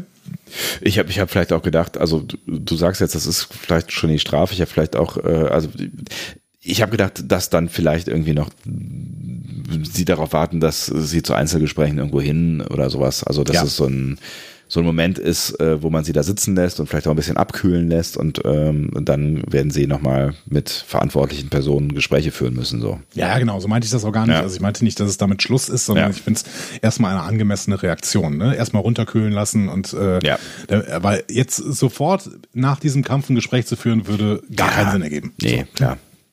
Und, und äh, wie man ja auch sieht, ähm, ne, auch schon in der Szene sieht, ähm, bringt das Runterkühlen ja auch emotional durchaus was. Ne? Ja. Ich finde es aber in diesem ersten Moment nach diesem Kampf so eine so eine großartige Stille, weil Mhm. du, merkst wirklich, die beiden kochen, die sind wütend ne? und spielen das in diese Stille hinein und das äh, gefällt mir richtig, richtig gut. So. Ja. Ja, ähm, dann sehen wir auch diesen vulkanischen, schrägstrich romulanischen Direktor, wie er nochmal zu den beiden Mädchen hin- hinübergehen will. Mit einem, äh, ja, mit so einem Tablet in der Hand oder so einem PDA oder sowas. Ne? Ähm, und plötzlich gibt dieses Tablet einen Alarmton aus Ja. und ein holographischer Bildschirm wird eingeblendet, der ihn über irgendwelche Neuigkeiten informiert. Und dann kommt eine Frau dazu und ihr, äh, die hat auch ein Tablet in der Hand, das hat einen ähnlichen Bildschirm. Und die beiden sprechen kurz miteinander, auch das hören wir nicht. Ne? Ähm, aber sie stimmen über, irgendwie überein und die Frau füttert dann äh, die äh, Monitore, die wir eben schon besprochen hatten, Ja. mit äh, einer News-Sendung, der Federation News Network. Äh, das ist eine News-Sendung, die wir auch aus TNG schon kennen, übrigens. Ähm, alle drei holographischen Displays werden also draufgeschaltet und ähm, Kima und Lil gucken entsetzt zu. Die Kinder werden aus dem Unterricht geholt und eilen alle ins Atrium. Denn wir sehen flache, trapezförmige Raumschiffe, die rote Phaserstrahlen auf Ziele auf dem Mars abfeuern. Ja. Wir sehen Nahaufnahmen von irgendwelchen verängstigten Marsbewohnern, die irgendwelche Treppen hochrennen und flüchten. Wir sehen viele massiven Explosionen. Wir sehen auch die äh, Szenen, die wir kürzlich in so einem Trailer von Star Trek PK gesehen haben, ne, wo er äh, quasi in den Forward sitzt und äh, im Hintergrund explodiert der gesamte Mars. Ja. Ähm, und am unteren Bildschirmrand steht, äh, Bildschirmrand steht Attack on Mars mit der Schriftrolle darunter Rogue Synths greifen Mars an. 3000 Tote. Hui, die Krass. Katastrophe. Ja. Ja. Ähm, und die absolut größte Bombe, was natürlich die, äh, was natürlich auch äh, Picard und die Auswirkungen auf die Serie irgendwie angeht, äh, ist eben dieser Untertitel, ne? Ja. den man irgendwie noch hätte übersehen können. Dein Kühlschrank ist wieder angegangen. Mein Kühlschrank ist wieder angegangen, ja. Mensch.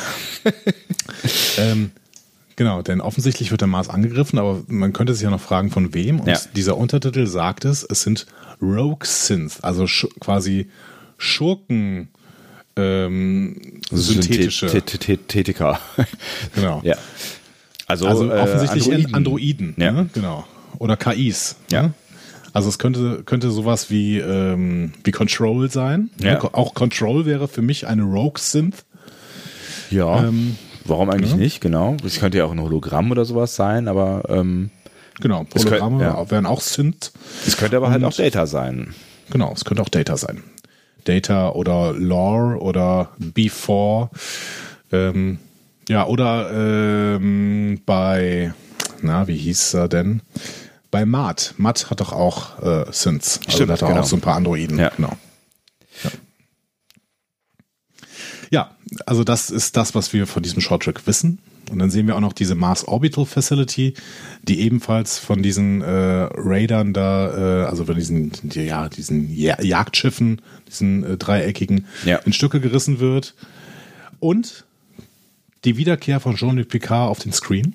Wir sehen Jean-Luc Picards Gesicht auf dem Bildschirm mit einem Federation-Logo, übrigens einem Discovery Federation-Logo gefühlt, mhm. ähm, und dem Text äh, äh, in Anführungszeichen verheerend Admiral Picard reagiert auf die Angriffe auf den Mars. Und da ist er wieder. Da ist er wieder. Ja, um das noch zuzumachen, Kima und Lil drehen sich zueinander um, Tränen rinnen über ihre Wangen. Ähm, offensichtlich erinnern sie sich dann an ihre Eltern, denn wir sehen da noch ein paar äh, Flashbacks. Ihre Hände greifen ineinander und verschränken sich offensichtlich in Freundschaft. Und Trauer. Ja. Ja. Also es ist natürlich und dann, dann kommt noch der Titel als Schriftzug. Ja. Hm, ähm, das ist vielleicht äh, noch äh, wichtig als letztes Bild, ähm, denn es ist die erste Episode von Short Tracks, die ähm, einerseits diesen Titel am Ende zeigt, ja. zweitens diesen Titel nicht in Discovery-Schriftart zeigt, sondern in TNG-Schriftart mhm. und rot. Mhm. Und auch danach im Abspann sagt nicht, wie alle Folgen bis jetzt, die wir in Discovery gesehen haben, basierend auf Star Trek kreiert von Gene Roddenberry, sondern da steht basierend auf Star Trek The Next Generation, mhm. kreiert von Gene Roddenberry. Ja, Schön, dass der Titel dann noch äh, gezeigt wird. Ähm, dann hätte ich ihn mir nochmal einprägen können. Ja, tatsächlich, genau. Hat nicht funktioniert. Ja, damit geht dieser Shorttrack zu Ende. Mit äh, einem, einem natürlich unglaublich großen Cliffhanger und einer massiven Wirkung auf das gesamte, auf den gesamten Kanon. Ja, weil hm? ne, wir, wir äh, waren uns ja in der Vergangenheit schon einig, dass was wir in den Shorttrack sehen, das ist äh, das ist Kanon. So. Ja, da, da waren wir uns einig, aber mhm. bis jetzt war es uns relativ egal, ehrlich gesagt, weil ja.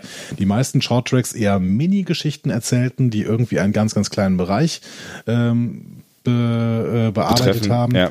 Genau. Das war jetzt bei ähm, The Trouble with Edward schon ein bisschen größer, denn ja. es hat ja zumindest die ähm, die Geschichte der Tribbles im Prinzip neu geprägt. Ja, also äh, grundlegend erklärt quasi, ne? Also genau. Aber ähm, das hier hat natürlich Auswirkungen auf etwas, was wir noch nicht gesehen haben, nämlich die Picard-Serie. Hm.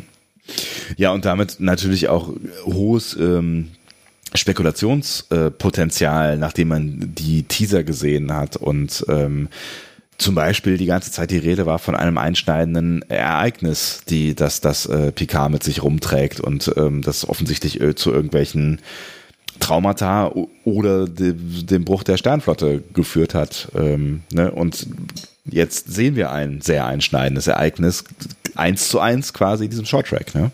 Genau.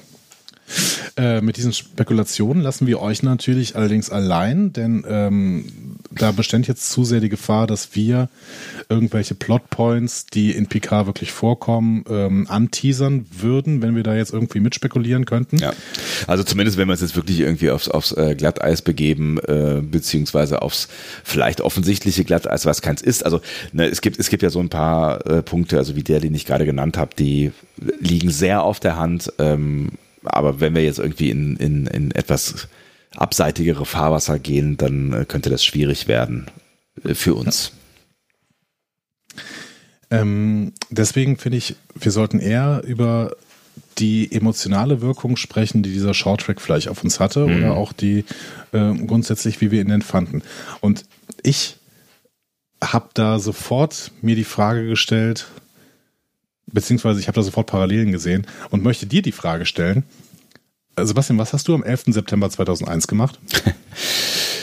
ähm, ich habe ähm, in meiner ersten eigenen Wohnung in Aachen äh, gesessen, tatsächlich.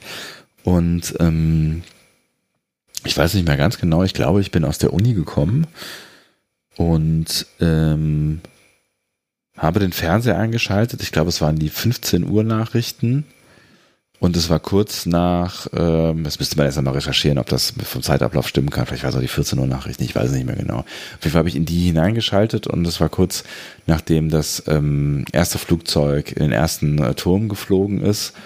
Und ähm, ich weiß noch, dass ich eigentlich nichts mehr gemacht habe. Also ich, hab, ich bin irgendwie reingekommen und habe mir was zu trinken genommen und äh, meine Klamotten irgendwo hingepackt und äh, wollte nur mal kurz wissen, was eigentlich in der Welt los ist und äh, habe von da an den Tag vor, vor dem Fernseher verbracht und habe nicht fassen können, was da passiert. Also ne, habe unter anderem halt live im Fernsehen gesehen, was ja total pervers ist, ne, wenn man drüber nachdenkt, wie dieses zweite Flugzeug ähm, in äh, den zweiten Turm geflogen ist und äh, saß fassungslos vor dem Fernseher und äh, ja, Lust, ja, ich weiß, worauf du hinaus willst. Ne? Das ist, das ist, das sind, das sind so Momente, wo du irgendwie die die Welt äh, in Frage stellst und ähm, die natürlich krass in Erinnerung bleiben. Ne? Also das ist, das ist, ja. ich kann dir, kann ja wahrscheinlich von keinem zweiten Nachmittag ähm, aus diesem Jahr oder aus diesem Monat oder vielleicht auch aus den letzten fünf Jahren, die äh, so detailliert wiedergeben, was ich da empfunden und äh, gemacht habe. Exakt. Und ich glaube, jede Generation hat so einen Moment. Ich mhm. habe äh, äh, da äh, mir sagen lassen, dass zum Beispiel die Challenger-Katastrophe so ein Moment war, äh, wo wirklich alle gebannt irgendwann vor dem Fernseher gesessen haben. Ähm, und äh, auch, keine Ahnung, in Deutschland sicherlich der Mauerfall irgendwie, wo dann Klar. alle äh, ähm, den Fernseher angeschaltet haben, geguckt haben, was denn da in Berlin passiert. Ähm, was natürlich ein, ein sehr, sehr, viel schöneres Ereignis war als der 11. September. Ja, ne? Aber es gab, ja. es gibt diese einschneidenden Momente, die man als Generation, die eine Generation prägen werden und äh, die man auch niemals mehr vergessen wird. Und mal jenseits von den persönlichen Umständen, in denen hier die beiden äh, Kinder waren, ne? ähm, ist genau, ich, ich habe das Gefühl, das ist das, was die Macher hier uns erzählen wollten. Wir ja. haben hier ein einschneidendes Erlebnis einer gesamten Generation, dass die Welt und äh, die, und mit Welt meine ich jetzt nicht Erde, sondern dass sich das gesamte bekannte Universum verändern wird. So. Was, was, ja, was ja auch klar ist, weil äh, ne, ja schon da äh, ähm relativ schnell äh, dann offensichtlich das Ausmaß ja auch schon transportiert wird. Ne? Also das wird ja direkt von, über wie viel Toten geredet? Also Hunderttausenden oder sowas, ne? Ja. Ja, äh, nee, es wird jetzt erstmal da gerade von 3000 geredet. Also 3000, okay, ähm, ja. Aber äh, das kann natürlich auch noch alles steigern, äh, steigen, ne, weil wir da offensichtlich erste Meldungen äh, sehen. Und erste Meldungen sind natürlich immer relativ äh, niedrig gegriffen, weil vielleicht das Ausmaß der Katastrophe noch nicht ganz klar ist. Aber dann bist du es nicht genau. Ja, dann bist du, dann bist du da, zumindest bei einem ähnlichen Ausmaß wie beim äh, beim 11. September. Und das ist ähm, das ist ja schon ja. ja. das ist, ja, das ist einfach eine krasse, ein krasses einschneidendes Ding, so irgendwie, ne? Es sind auf jeden Fall aber auch die Momente, die einer, einer Jugend irgendwie oft so ein Ende setzen in dem Sinne, dass man irgendwie das Gefühl der Sicherheit, das man in der Jugend halt zu Recht haben sollte, vielleicht verliert, weil man irgendwie das Gefühl hat, äh, die Welt ist doch nicht so sicher, weil das, was ich ganz, ganz klar kenne, ähm, das wird, kann zerstört werden und ist zerbrechlich. Und es kann mit einem Moment vorbei sein. Hm? Ja, also auch das ist ein Gefühl, was, ähm, was, was ich durchaus noch nachempfinden kann, so aus, aus äh, der Erfahrung mit dem, mit dem 11. September. Das war für mich auch so ein, tatsächlich so ein Einschnitt in, ich glaube, also ich glaube nach wie vor irgendwie an das Gute auch in der Welt, ne? aber ich, ähm, ich habe mir bis dahin nicht vorstellen können, dass so etwas in dieser Art und Weise passiert. Ich meine, es ist klar, dass die ganze Zeit humanitäre Katastrophen passieren, dass Kriege geführt wurden, in deren, bei, bei denen äh, mehr Menschen draufgegangen sind, so, ne, dass, dass täglich Menschen sterben, weil unsere Welt nicht so ist, wie sie sein könnte, wenn wir anders miteinander umgehen würden, wenn es mehr Gerechtigkeit gäbe. Aber dass aus Absicht ähm, eine Gruppe von Menschen so eine Tat planen, eine kleine Gruppe von Menschen am Ende, ne, so eine Tat plant und mhm. umsetzt, bei der so viele tausend Menschen äh, absichtlich zu Tode kommen, ja, ähm, das habe ich, das habe ich in dem Ausmaß damals auch in dieser, dieser, dieser Ausführungsart nicht für möglich gehalten. Und das hat schon was verändert mit meinem. Weltbild. Und ich finde, damit gibt uns Star Trek mal wieder ein schönes Gedankenexperiment. Wenn wir nämlich nochmal jetzt dran denken, was in den DS9-Episoden, in dieser Doppelepisode rund um die Erde passiert, ne, Angriffsziel Erde und Paradise Lost, glaube ich. Nee, Angriffsziel Erde war eine Borg-Episode, keine Ahnung.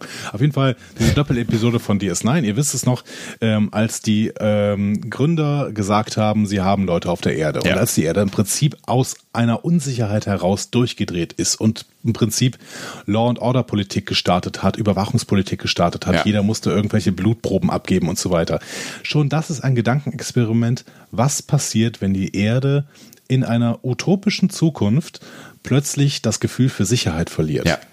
Und genau dieses Gedankenexperiment spielen sie hier noch ein Stück weiter. Was ist, wenn denn plötzlich etwas ganz Normales, was in der Erde äh, mit einem Gefühl von Sicherheit völlig verbunden ist, nämlich die Orbitalstation auf dem Mars. Das ist in dieser Zeit sehr, sehr nah an der Erde dran. Wir ja. sehen offensichtlich arbeiten einfach Eltern von Kindern, die in San Francisco zur Schule gehen. Ja, so. und, und, die, und die Erde ähm, baut, baut die Raumschiffe da so, ne? Also genau. das ist ja, das ist einfach, das ist sehr, sehr nah dran. So, also. Was passiert, wenn dieser Bereich verletzt wird und zwar vehement verletzt wird? Und damit meine ich jetzt nicht nur den Bereich äh, Mars, sondern auch diesen Bereich der Sicherheit, äh, den Menschen empfunden haben. Was passiert, was passiert dann mit einer Gesellschaft? Und das ist das Gedankenexperiment, was dieser Shorttrack uns meiner Meinung nach aufgeben will, bevor wir denn anfangen, Picard zu gucken. Was natürlich auch so ein Stück weit darauf hindeutet, ähm, ne, wo wir jetzt auf, auf, der, auf dem Panel ähm, äh, bei der Premiere über viel über Politik gesprochen haben, ne, was ein Stück weit natürlich auch darauf hindeutet, ähm, welches politisches Topic man sich ja möglicherweise in der Serie vornehmen könnte, weil ja das auch ein Stück weit das ist, was der 11. September gezeigt hat. Ne? Also durch die Politik der USA vor allen Dingen, ähm, aber schon auch ein Stück weit ähm, von vielen Ländern auf der Welt, ist ja genau das passiert, was du gerade geschildert hast ähm, in DS9. Ne? Also dieses, dieses Gefühl von einer nicht greifbaren Angst, das war im Raum und ist bis heute, finde ich, im Raum und das ist ja. halt auch politisch instrumentalisiert worden. Ne? Also wenn du dir zum Beispiel die Gesetzgebung in den USA anguckst, die relativ schnell nach dem 11. September Überwachungsdinge durchgesetzt haben, die sie nie im Leben vorher hätten durchsetzen können. So, ne? Und da ja. gibt's da gibt's ja durchaus, ne? Also ich glaube auch, dass so Sachen wie Vorratsdatenspeicherung, über die wir ja immer noch reden, auch wenn sie schon irgendwie 17 Mal vom Tisch war, ähm, dass, dass sowas aus dem 11. September entstanden ist. Dieses Gefühl ja, natürlich. von. Und ne? alles ja. Alles auch was, was äh, Trump noch irgendwie versucht, daraus noch zu machen. Der versucht das Ganze ja noch weiter zu eskalieren, weil im Prinzip ist diese Unsi dieses Unsicherheitsgefühl ist ja sein Wählerpotenzial. Ja. Ne? Ähm, und äh, dementsprechend Muslim Ban und sowas, das ist, das ist 11. September. Ohne 11. September ja. brauchen wir, haben wir keine Ideen wie den Muslim Ban.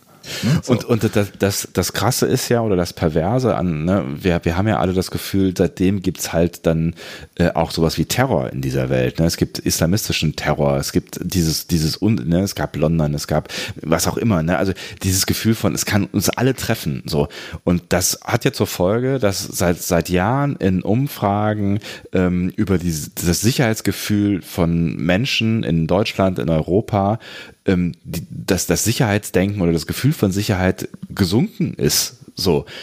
Und es gibt keinerlei Faktenbasis dafür. Es gibt so wenig Terroranschläge auf der Welt wie äh, noch nie. Und ähm, es, es, es ist halt eh so ein, so ein total ja, also ich meine, ich muss jetzt nicht mit Vergleichen kommen, aber jeder, jeder, jeder äh, Überseeflug ist gefährlicher. Wir steigen in Autos, das ist, das ist gefährlicher. Äh, Rauchen das ist gefährlicher. Ding, ja. Also äh, ne, es ist halt, es ist halt so völlig, völlig unbegründet und wir fallen, also oder viele fallen, diese Gesellschaft, gesamtgesellschaftlich, fällt zu einem großen Teil seit dem 11. September auf, auf diese Terrorpropaganda rein. Und das ist schon krass. Ne? Ja. Auf der anderen Seite ist das tatsächlich äh, wahrscheinlich durch Sozialforschung zu belegen, dass das immer funktionieren wird. Es ja. hat im Mittelalter funktioniert, indem irgendwer gesagt hat, äh, ja, die Pest ist da, weil die Juden den Brunnen vergiftet haben. Und äh, es funktioniert ja, ja, bis heute. Und das sind, das sind wahrscheinlich dieselben gesellschaftlichen äh, Effekte, die du in jeder Gesellschaft wahrscheinlich seit Menschengedenken beobachten kannst. Hm. Und ähm, ich finde es wirklich überragend, dass uns hier dieser Shorttrack diese Gedankenexperimente vorsetzt und uns damit quasi auf Gedankenreise schickt in Bezug auf das, was denn in Star Trek PK eventuell passiert.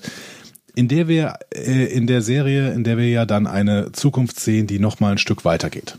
Ne? Das ja. wissen wir durch die Teaser und Trailer.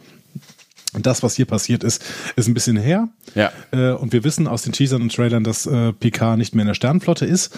Ähm, Und ähm, zu dieser Zeit war es offensichtlich noch, sonst würde er bei diesem äh, News, bei dieser News-Sendung nicht als Admiral Picard ange, ja. äh, eingeblendet werden. Ja. Das heißt, diese, dieses Gedankenexperiment finde ich wirklich überragend. Und deswegen ja. mein Fazit, dieser Shorttrack ist für mich der beste dieser Staffel mhm. und teilt sich mit Calypso zusammen äh, Platz 1 unter den bisherigen Shorttracks. Mhm. Was meine Gunst angeht, ich halte ihn wirklich für über, ein überragendes kleines Stück Star Trek.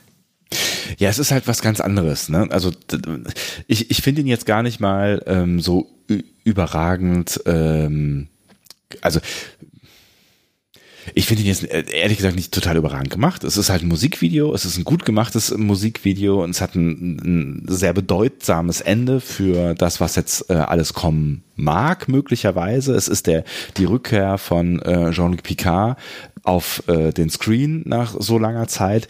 Und deswegen hat es natürlich eine, eine für mich auch hochemotionale Bedeutung, weil ich nun mal großer TNG-Fan bin. Ne?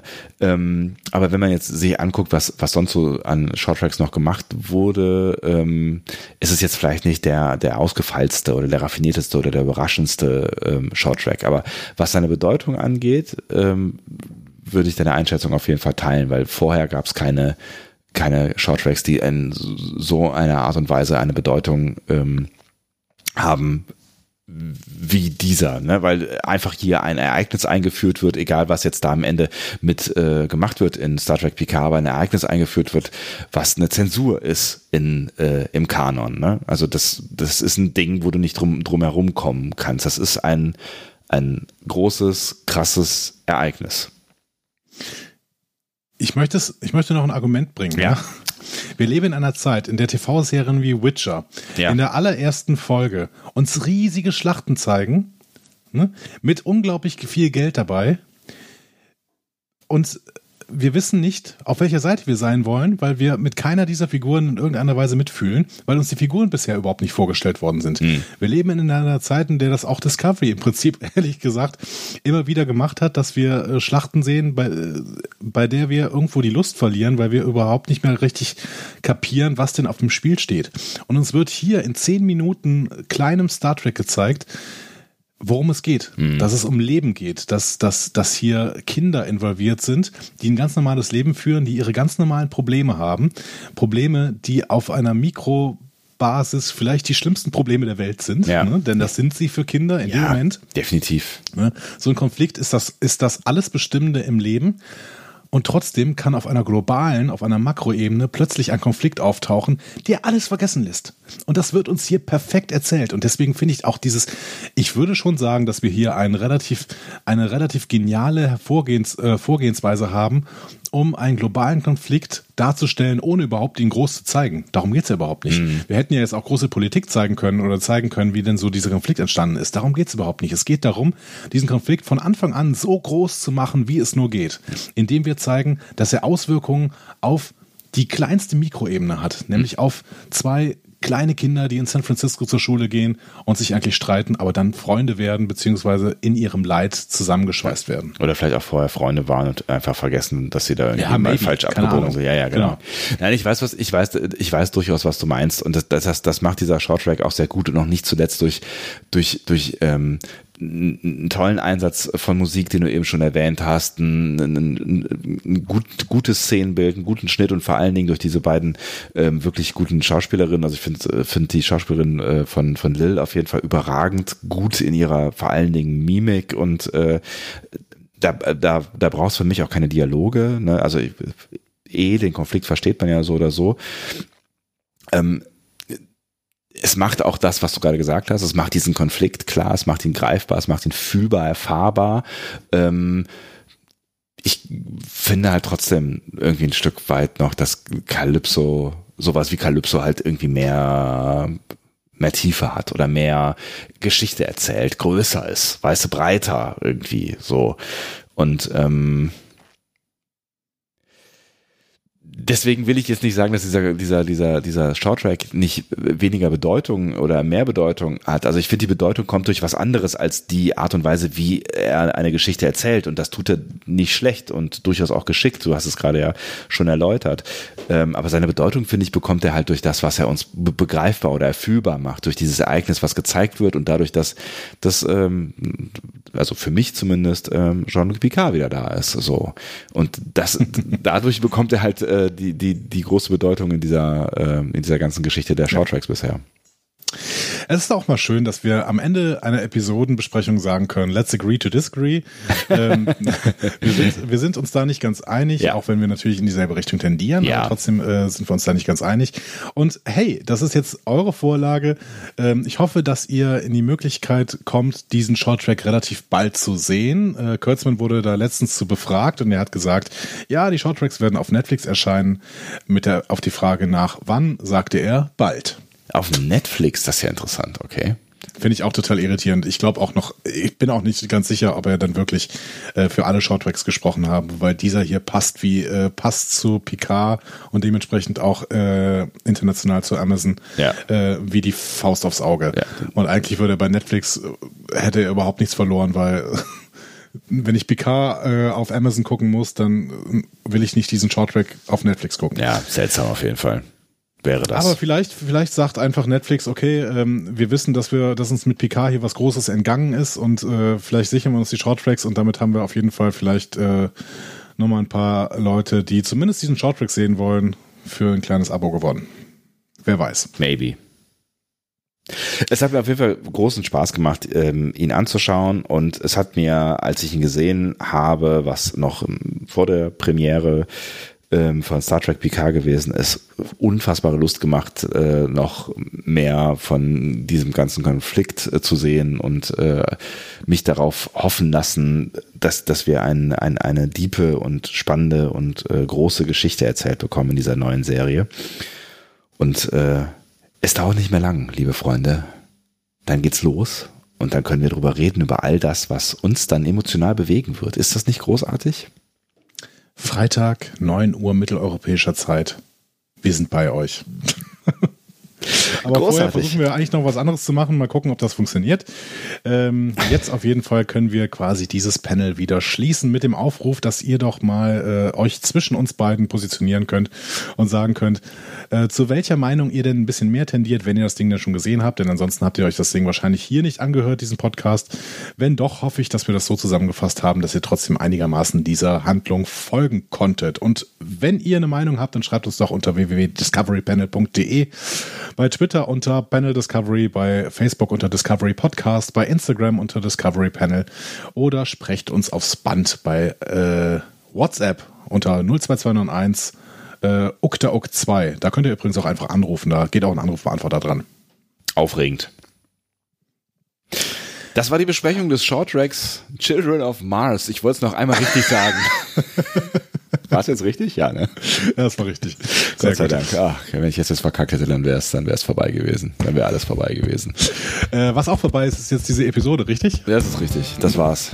Wir hören uns wieder. Möglicherweise noch einmal kurz, bevor es dann richtig losgeht mit Star Trek Picard. Wir freuen uns Bolle, ihr wahrscheinlich auch. Und ähm, ja, entweder bis dahin oder bis dahin davor. Tschüss. Tschüss.